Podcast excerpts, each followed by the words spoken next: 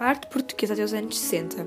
A arte portuguesa da primeira metade do século XX denota um grande esvaziamento cronológico em relação às artes do resto da Europa e reflete a situação política que se vivia, a queda da Primeira República, a instituição do Estado Novo e o atraso económico, social e cultural. Apesar disso, alguns jovens artistas, como Manuel Bentes, Eduardo Viana, Américo Nunes e Alberto Cardoso, fizeram alguma contestação ao regime. Este grupo realizou em 1912 o Salão dos Humoristas e depois a Exposição dos Humoristas e Modernistas e a publicação da revista Orfeu.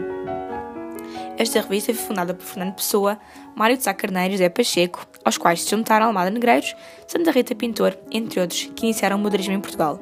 No início dos anos 30, houve uma relativa liberdade artística, extinta a partir de 1933 criação de alguns organismos como o Secretariado de Propaganda Nacional e o Secretariado Nacional de Informação, Cultura Popular e Turismo, que o Estado Novo controlava.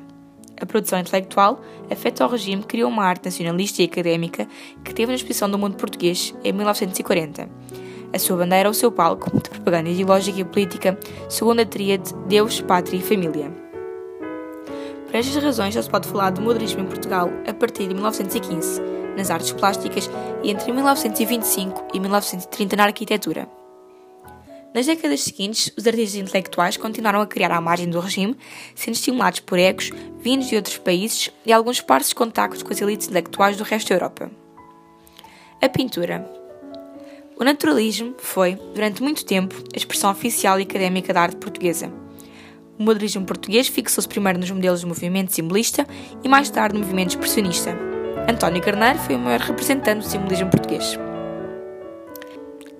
O naturalismo e o expressionismo levaram a pintura portuguesa a uma acentuação da forma, à simplificação do contorno, à valorização das cores contrastadas, o que resultou na aproximação entre fundo e figura, anulando a profundidade e a perspectiva.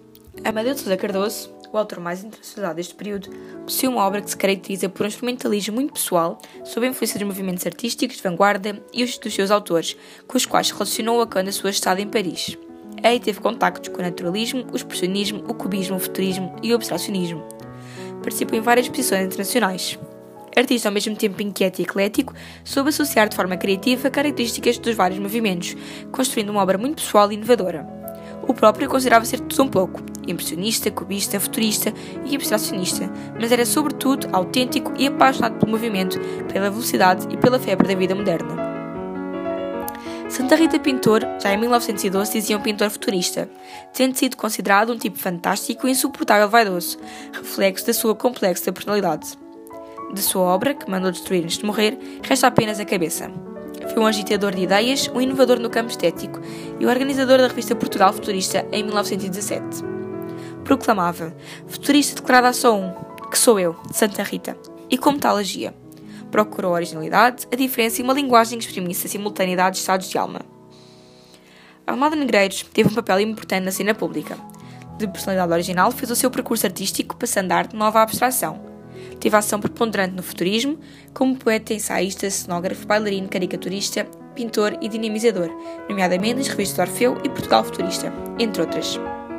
Esteve em Paris e, quando voltou, participou juntamente com Eduardo Viana, José Barradas, Pacheco e Stuart Carvalhais na decoração de novos espaços com a Brasileira do Chiado, em Lisboa. Nos anos 30 viveu e trabalhou em Espanha.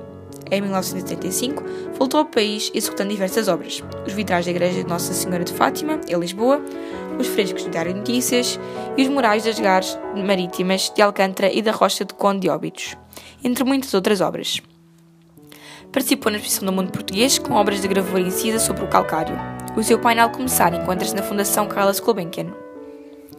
O primeiro modernismo foi corporizado por estes autores, pelas revistas Presença e Seara Nova e por novos pintores como Carlos Botelho, Dórdio Gomes, José Tagarro, por escultores como Jorge Barradas, Barata Feio, Diogo Macedo e pelos arquitetos Carlos Ramos e Jorge Segurado. A vitalidade e inovação destes autores estagnou logo que o Secretariado de Propaganda Nacional impôs um pensamento conservador. O segundo modernismo ganhou um estatuto como arte tutelada pelo Estado.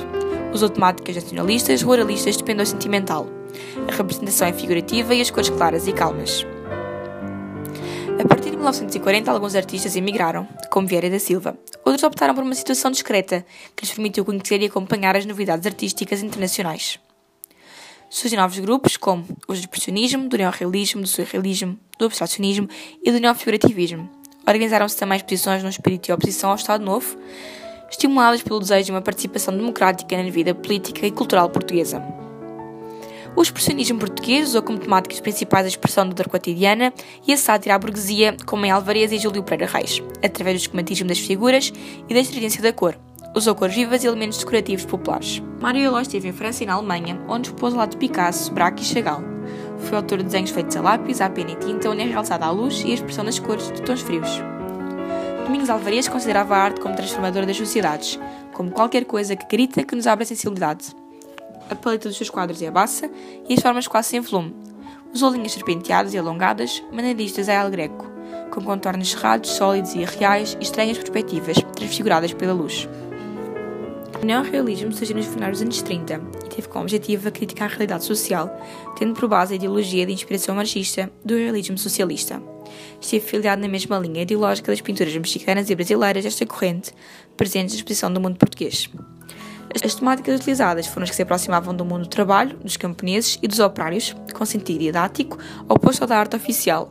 Os pintores que mais destacaram foram Júlio Pomar, Muniz Pereira, Fernando Azevedo e Ives Peira que depois ingressaram no surrealismo, e Júlio Rezende, que apesar de ser um expressionista, pintou durante algum tempo de modo neorrealista.